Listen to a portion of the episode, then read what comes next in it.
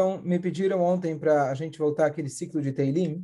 Então, hoje eu queria começar com vocês o primeiro de todos os eh, de todos os capítulos dos Salmos e Bezrat Hashem começar um ciclo, quem sabe um dia a gente termina os 150 capítulos. Então, vamos lá. Vamos falar sobre o primeiro salmo, primeiro introdução. Os salmos eles foram compostos pelo rei Davi.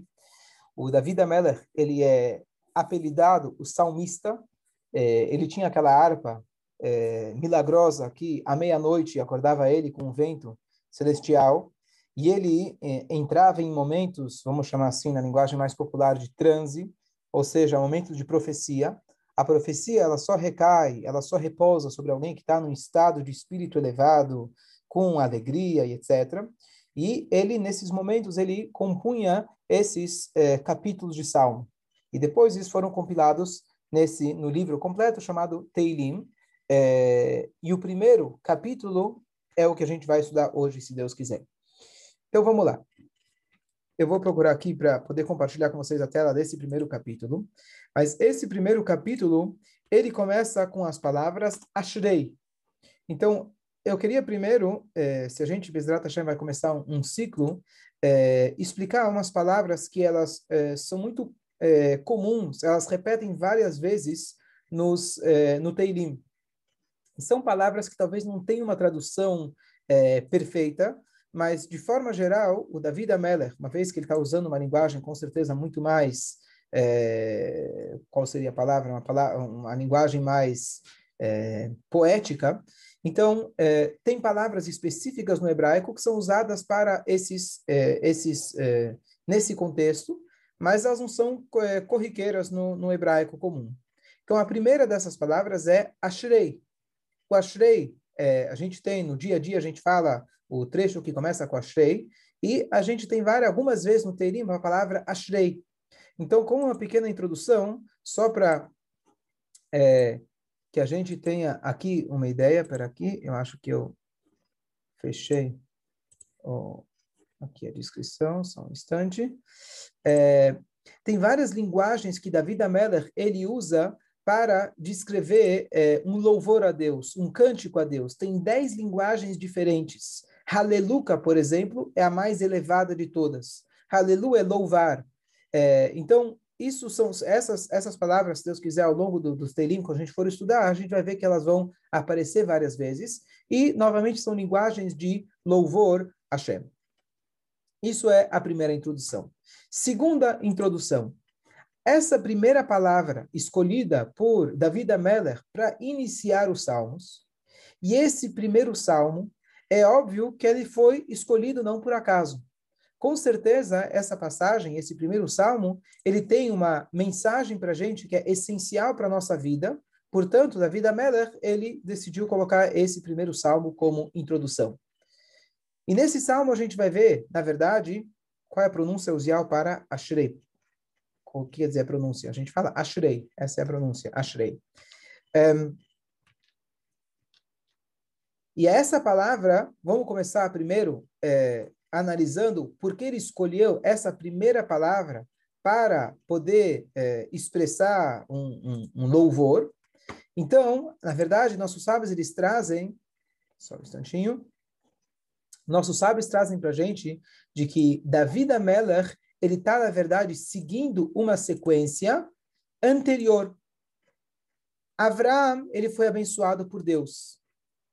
E quando ele foi, ele terminou de ser abençoado por Hashem. Então, ok. Então a palavra Ashrei vem de Osher. Osher em hebraico se tem Osher com Ain, que significa riqueza, mas existe Osher com Aleph quando você deseja para uma pessoa Osher ve Osher. O que, que significa Osher ve Osher? Riqueza, e a segunda palavra Osher é de riqueza é, de coração, riqueza de quando a pessoa se sente completa, quando a pessoa se sente plena. Isso é a pessoa que ela está com Osher, a pessoa está plena. Então, Ashrei significa, a tradução popular nos livros de Salmos, é, aqui a gente tem em português, se traduz como bem-aventurado. Ou seja, sortudo, como na linguagem mais popular. Que sorte você tem. Então, da onde veio essa linguagem? Então, é interessante que a gente tem uma sequência. Deus abençoou Abraham, Abraham abençoou Yitzhak, Yitzhak abençoou Yaakov, e até que a gente tem Moshe Rabbeinu. Então está tá escrito que é, Moshe Rabbeinu, ele terminou a última é, a última bênção que ele deu para os filhos no seu leito de morte, ele usou o termo, a palavra Zot.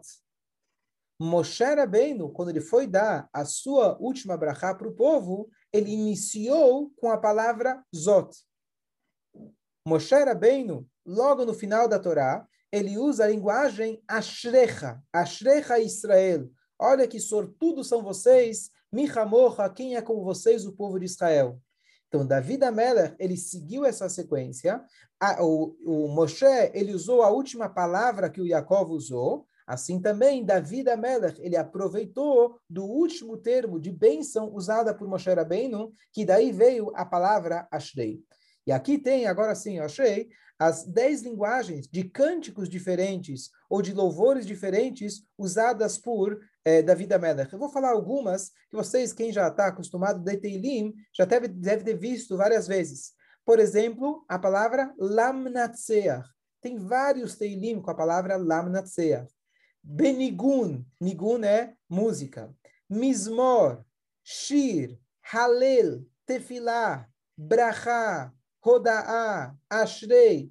Quem está talvez acostumado a falar Teilim, deve estar tá, é, reconhecendo essas palavras. E por último, o Aleluca. O que, que são esses? São traduções diferentes um pouquinho, mas o, o, a ideia de todas elas são louvor a Hashem. Eu estou usando, usando, isso como uma introdução, porque isso vai voltar em vários dos Teilim, linguagens usadas diferentes para dizer a mesma coisa, em outras palavras, que é um tipo de louvor.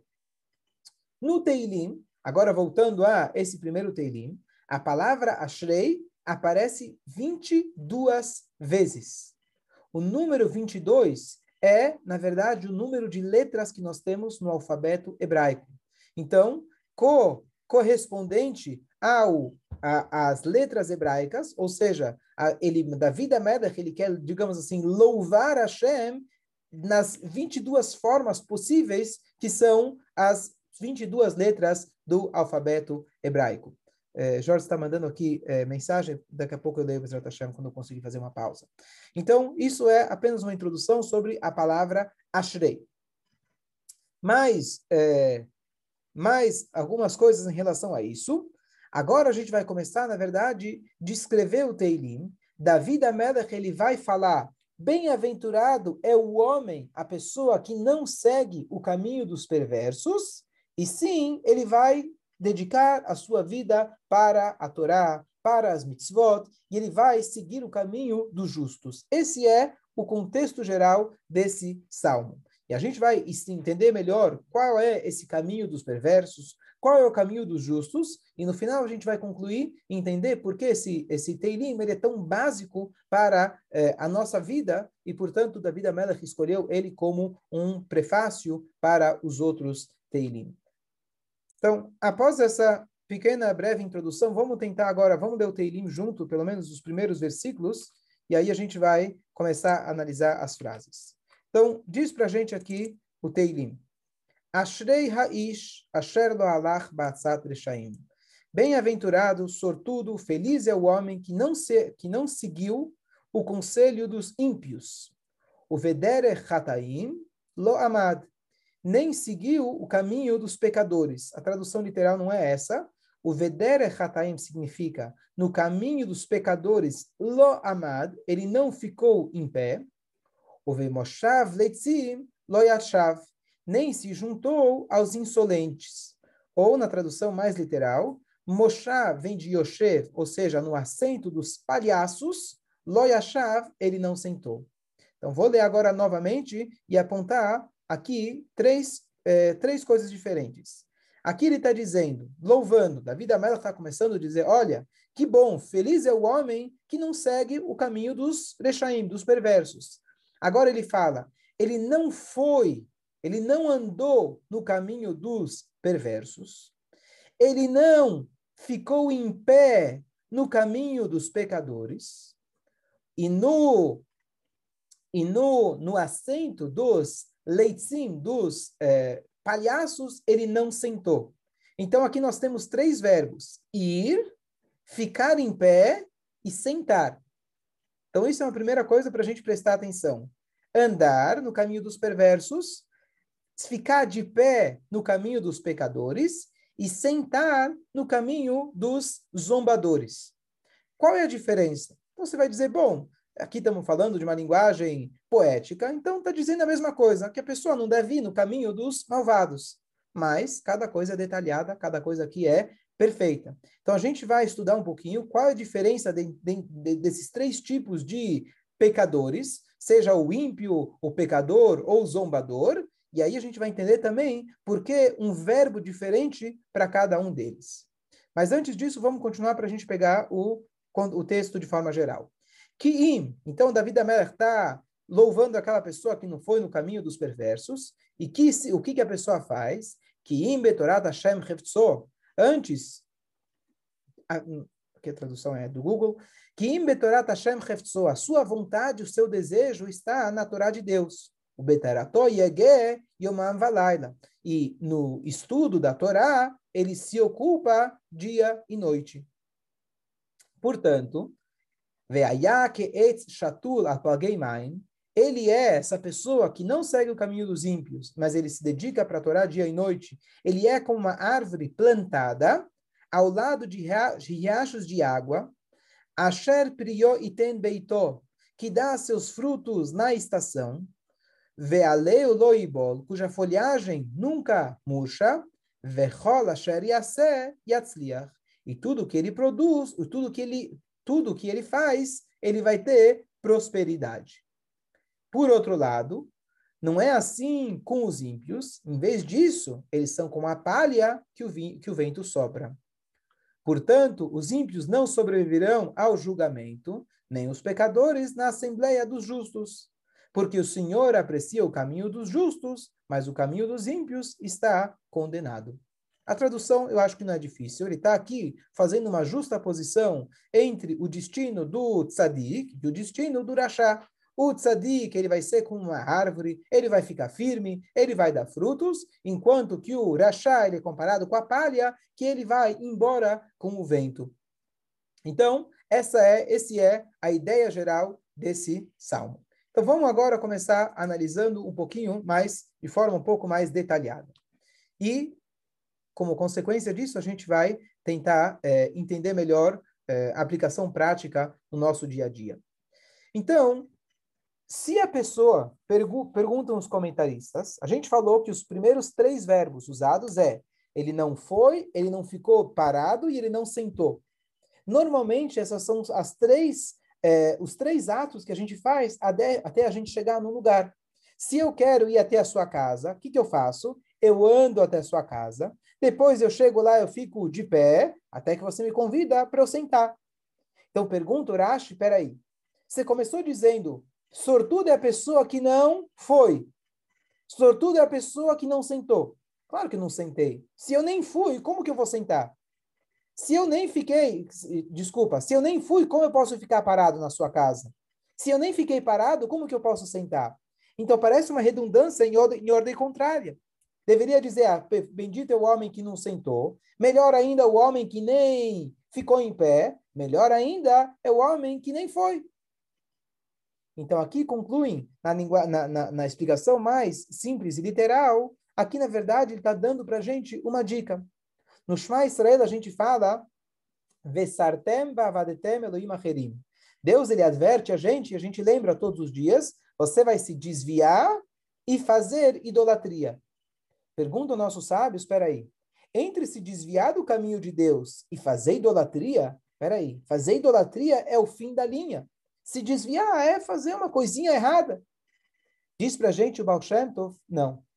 Quando eu tô numa, como eu, quando eu tô em alta velocidade na estrada e eu pego uma pequena saída errada, que é apenas alguns centímetros de diferença do caminho certo, agora é só uma questão de tempo. Aquela pequena, aquele pequeno desvio, que era apenas alguns centímetros, ele já me colocou no destino errado. Então agora é só uma questão de tempo, logo, logo eu vou estar no caminho completamente diferente. Então o que, que ele está dizendo para a gente? Davi Amelach está dando para a gente uma dica. Você quer ter uma vida de sentido? Você quer ter uma vida boa? então eu te dou a dica. Nem vá para aquele lugar. Porque se você for, já é quase garantido que você vai ficar parado. Se você vai ficar parado, vão te convidar para sentar. E daí é bem difícil o caminho de volta. Quando a gente quer se abster do negativo, é mais fácil a gente não chegar perto. Aquele exemplo, você está na dieta, não chega perto das mesas dos doces. Porque se você chega perto, você vai começar a ver o que tem. Se você vê o que tem, você vai acabar pegando um. Se você pega um, você vai acabar sentando e fazendo uma refeição inteira daqueles doces. Então, que o, o David Amelach está dando para a gente uma dica de prevenção. Nem vá, porque se você for, você vai acabar ficando lá parado. Se você ficar parado, você vai ficar, acabar sentando. Essa é a dica geral. Ok. Por que, que esse assunto é tão pertinente? Por que esse assunto é tão importante para o David Amelach começar o Teilim dele? Então, de forma simples, a explicação é, ele está dizendo para a gente aquilo que logo, mais para frente, ele vai falar para a gente no Teilim, surmerá vasetov, afaste-se do mal para que você possa fazer o bem. O ser humano ele nasce com o instinto é, natural de querer buscar a sua continuidade e existência, a pessoa nasce com suas vontades naturais de comer, beber, dormir. Eu quero, eu choro, me dá, me dá, me dá, me dá. Quando eu começo a crescer, eu preciso me educar, ou ser educado, para que eu possa deixar os meus minhas vontades de lado e aí sim introduzir a Torá, introduzir as mitzvot, introduzir uma boa conduta e uma vida com um sentido maior. Então essa é a explicação genérica que o David Amelach está dando para a gente como introdução para o Teilim, Surmerá vasetov. Saia do mal e faça o bem. Mais um ponto. Ponto número dois. Da vida Meller, a gente tem na vida, vamos pegar assim, três, é, três caminhos. O caminho bom, o caminho contrário e o caminho intermediário. Chega o Rosh Hashanah, você fala, tem três livros. O livro do Sadikim, o livro do contrário e o livro daqueles que estão no meio a maioria das pessoas se enquadra nesses do meio. Eu tenho aqueles que são tzadikim, são poucos. Rechaim, rechaim, pessoas que querem o mal, fazem o mal, esperamos que também sejam poucos. A maioria das pessoas fica, um dia faz uma coisa certa, outro dia compensa, outro dia faz uma coisa errada, e depois compensa, e a gente fica no meio. O que, que o Davi Melach está falando para a gente? Se você ainda não é capaz de escutar o conselho dos sábios, se você ainda não é capaz de fazer o caminho do sadikim, faça o seguinte: pelo menos não dê ouvidos para os rechaim. Vamos começar com o negativo. De acordo com muitas opiniões, quando uma pessoa ela deixa de fazer o pecado, é como se fosse que ela está fazendo uma mitzvah. Aquela famosa, sempre falo, você cumpre o Shabat? Não, não, não cumpre o Shabat. Mentira, você dorme no Shabat umas oito horas? Naquela hora, aquelas oito horas, você está cumprindo o Shabat. Agora falta as outras horas do dia para você expandir isso e cumprir o resto do Shabat. Pelo menos você não está pecando naquelas horas que você está dormindo. Então, o que, que acontece? Primeira coisa que ele fala, não siga o conselho dos perversos. Depois ele fala, você aí vai ser capaz, vai te ajudar para que você possa seguir o caminho dos sábios. Essa é uma explicação genérica sobre o conteúdo, o contexto dos salmos. E agora a gente vai, Bezrat Hashem, entrar um pouco, de forma um pouco mais detalhada e mais aprofundada. Ok. Então, aqui eu vi uma explicação então, eu vi hoje uma explicação muito bonita sobre esse primeiro, é, sobre esse primeiro versículo que ele descreveu o perverso, o pecador e o zombador. Qual é a diferença desses três? Então, eu pensei se a gente analisar melhor, conforme essa explicação, um pouco melhor de cada um deles, a gente vai se identificar. Porque às vezes a gente lê, isso aqui é uma coisa que eu sempre repito, é uma coisa super importante da gente lembrar. A Torá, de forma geral, conta para a gente histórias. Na linguagem talmúdica, a Torá foi, é, é, foi feita, foi feita, foi escrita na terceira pessoa. Então você tem a primeira pessoa, eu, segunda pessoa, vós, e terceira pessoa, eles, tá certo? Ele. A Torá está sempre contando do ele. Hashem falou, Moshe Rabbeinu fez, Adam Arishon pecou, Caim matou Abel, contando como se fosse ele. A Torá não fala você, você, você na maioria das vezes. Qual que é o sentido disso? Então, no sentido psicológico, a Torá aqui dá para a gente a oportunidade de verdadeiramente a gente aprender sem preconceitos. Por quê? Quando eu chego e falo para alguém, faz isso, eu aponto o dedo e falo, você fez isso. A pessoa imediatamente desperta o seu ego, a sua, a sua, a sua reação de autopreservação e proteção, e aí eu me bloqueio e não consigo escutar aquilo que você tem a dizer.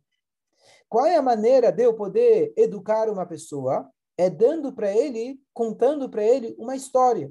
Eu chego para uma criança e conto a história do elefante com a girafa, que eles tiveram uma discussão. A criança está pensando na girafa e no elefante. Então ela está aberta, está pronta para escutar o exemplo, aquela fábula. Só depois que ela cresce um pouquinho, ela lembra que, na verdade, nem o elefante nem a girafa falam. Isso aqui era apenas um exemplo para falar da, de como ele tem que se comportar com um amiguinho dele, com o irmãozinho dele. Então a Torá conta para gente, usando, essa, usando esse exemplo, a Torá conta para gente histórias. A Torá fez questão de contar para gente do Adam Arishon, contar da Rava. E a primeira, talvez o primeiro instinto nosso é fazer como a gente faz nos filmes. A gente quer sempre identificar o herói e o vilão. Então você chega lá, quem é o vilão? A cobra. Quem foi o vilão? Talvez a Rava. Ela convenceu o Adão, que também foi o vilão. E assim a gente começa a identificar. Poxa, Abraão é o herói, Moshe é o herói. E o que, que a gente faz muitas vezes? Psicologicamente, a gente coloca isso como uma historinha do passado. Depois de um tempo, você cresce e percebe que a Torá está falando de quem? A Torá está falando da condição humana. De quem a Torá está falando do Adam Arishon? A Torá conta para a gente, tem uma palavra que diz Zotorat Ha'adam. Essa é a Torá da pessoa. Essa é a Torá que descreve o ser humano. Nada melhor que a Torá para descrever a nossa condição. Então a Torá fala, Adam Arishon pecou, a Hashem está contando para você a história da sua vida. Você repete esse mesmo erro que Adam Arishon fez todos os dias, ou eventualmente se pode chegar a ter esse erro. Então, a Torá te conta a história do Adão para você saber e não repetir o mesmo erro que ele fez. A Torá te conta a história que Caim matou Abel, porque nós somos capazes de fazer a mesma coisa, ou no sentido literal, Deus nos livre, ou de forma mais de forma mais sutil. A Torá conta para a gente a história que os judeus reclamaram lá no deserto, e a minha tendência natural é falar: ah, se eu tivesse lá, que coisa, o tempo todo reclamando, o tempo todo reclamando. Não, não é para você identificar o vilão. A Torá está te falando para você se identificar, você olhar na história e você perceber que a Torá está contando a sua história. Então aqui, uma, é, ao invés da gente, quando deu Teirim falar, perverso é aquele homem que se identifica, que vai no caminho dos, per, dos perversos, e a gente começa a pensar em alguém. Quem é essa pessoa que Davi da Mela está falando? Poxa, eu conheço uma pessoa que toda vez faz o mal. Eu conheço uma pessoa... Não, ele está falando da gente. Ele está falando de cada um de nós, que de uma forma ou de outra, nós seríamos capazes, ou talvez temos essas condições, esses comportamentos no nosso dia a dia. Então vamos tentar identificar quais são esses três comportamentos aqui descritos e ver se a gente tem algum tipo de relação com esses três comportamentos no nosso dia a dia, que Davi Amelech está orientando a gente para a gente não ter esses comportamentos, e sim o comportamento do Sadik. Então, o primeiro aqui descrito é Urachá. E sobre Urachá ele fala, não vá no seu caminho. O que, significa isso? Urachá é uma pessoa que ele é malvado por ideologia. Não é uma pessoa que no momento, no momento de fraqueza, no momento de instinto, ele foi lá e ele fez algo errado. Rachá é um título. Rachá é uma descrição de um tipo de pessoa. Aquela pessoa, ele pensa, ele age de forma perversa. Eu pensei, talvez, não sei se seria a melhor tradução, a melhor descrição, vamos chamar assim de um psicopata. Se alguém tiver uma, uma tradução melhor, descrição melhor, eu aceito a sugestão. Mas é alguém que ele acredita na maldade, ele acredita nessa forma de viver ele vive uma vida de forma, vamos chamar assim também, segunda opção, de narcisismo. Ela pensa em si e ela acredita que ela tem que pensar em si mesma. Esse tipo de pessoa, ele tem uma forma de pensar, ele tem uma forma de viver, uma ideologia de viver. Diz para gente o David Ameller qual é o verbo usado nessa pessoa bendito, feliz é a pessoa que não caminhou no caminho dos perversos. Aqui estamos descrevendo um caminho. O perverso ele tem uma forma de viver, ele tem uma ideologia de viver. E sobre essa, esse tipo de pessoa, ele usa o verbo ir, caminhar, porque o caminho significa uma forma de viver, uma trajetória, uma, é, uma, for, é, uma, uma trajetória, uma viagem, uma vida inteira. Então, o que, que a gente tem que tentar tirar de dentro de nós, tentando é, usar isso de forma é, é, que a gente possa se relacionar. Não vamos pegar um vilão, pensar numa pessoa que ela é um urachá. Vamos tentar identificar dentro de nós aquelas nossas crenças erradas. Não só os instintos espontâneos, mas tem coisas que a Torá vem, na verdade, sempre iluminar a gente a maneira que a gente acredita.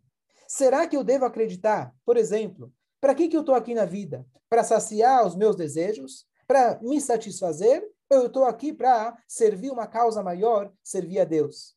Então, essa forma de pensar, essa crença, é a primeira coisa que a gente tem que tentar se trabalhar, obviamente, usando a luz da Torá para iluminar os nossos pensamentos, as nossas maneiras de enxergar a nossa vida. Segunda descrição, ele fala aqui do pecador. Então, qual a diferença entre o perverso e o pecador? Perverso é uma pessoa que peca. Não, tem uma diferença. Perverso é aquele que acredita naquilo. Como eu falei, ele tem um ideal. O pecador é aquela pessoa que ele acabou pecando. Ele viu alguma coisa, atraiu o coração dele, ele foi lá e se deixou levar.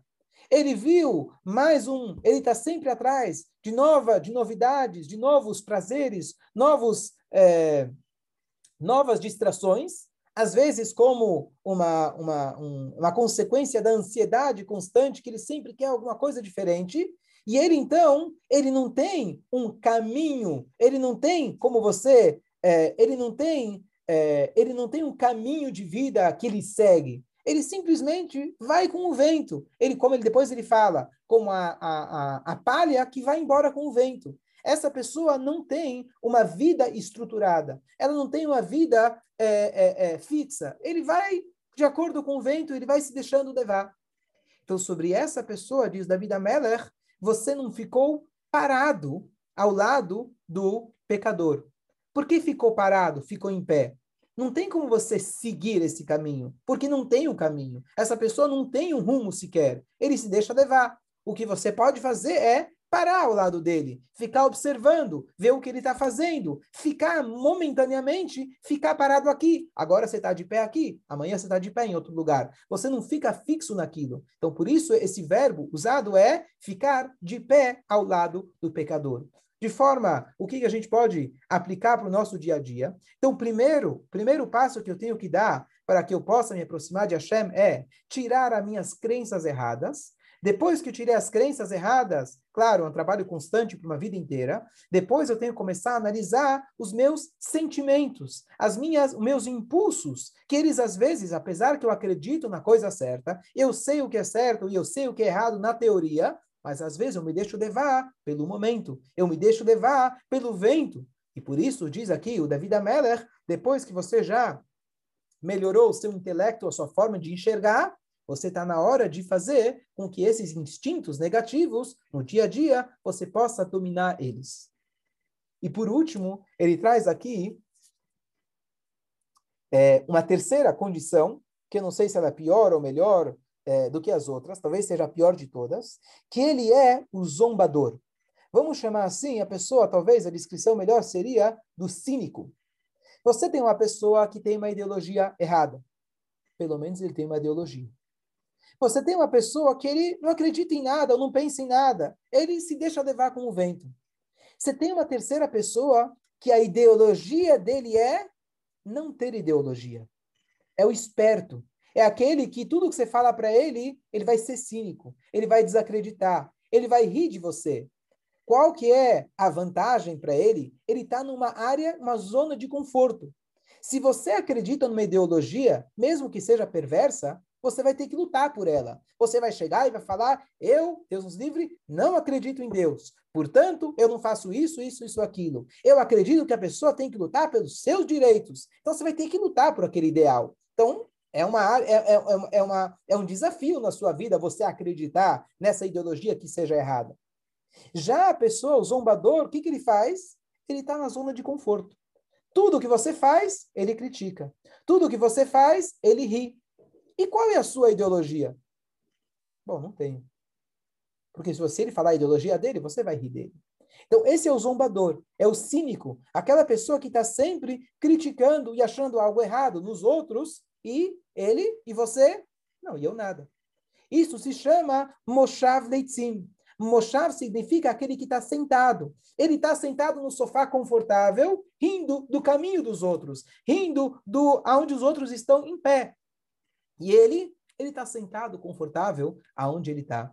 E aqui Davi da Mela fala para a gente, então, bem-aventurado é o homem, sortudo é o homem que ele não senta na no lugar dos zombadores, lugar dos cínicos. Os cínicos ficam sentados. E aqui, então, a gente tem as três dicas para que a gente possa começar uma vida de Torá. A gente tem que começar a transformar a nossa maneira de pensar, as nossas crenças. A gente tem que ter o autocontrole e cada vez nos aprimorar para aqueles é, impulsos espontâneos, para aqueles impulsos que nos dominam eventualmente. E a gente tem que ter a força de conseguir dominar. E a gente também tem que se aprimorar para que a gente não seja aquele cínico, aquele que está sempre rindo ou menosprezando o caminho dos outros. Talvez isso pode acontecer conosco, mesmo quando você não é um perverso. Você é uma pessoa, teoricamente, com ideais corretos. Você é uma pessoa que tem até o autocontrole. O que, que você faz? Senta e critica os outros. Às vezes exige aquele religioso, entre aspas, que qual é o papel dele? Como ele se sente religioso? Menosprezando os outros, falando o quanto os outros estão errados, e ele se sente cômodo naquilo que ele está. Então, isso também é uma forma totalmente inadequada da gente viver. Davi da Meller começa o livro de Teirim falando para a gente qual é a maneira da gente eliminar os caminhos negativos, a gente tem que tirar de dentro de nós esse, chamar assim, a gente chama de psicopata, ou esse narcisista, tirar de nós aquele glutão, aquele impulsivo, aquele ansioso que está sempre vivendo de acordo com os seus impulsos e tirar de dentro da gente esse cinicismo, essa esse zombador que ele está sentado confortável no seu lugar e ele está apenas menosprezando os outros.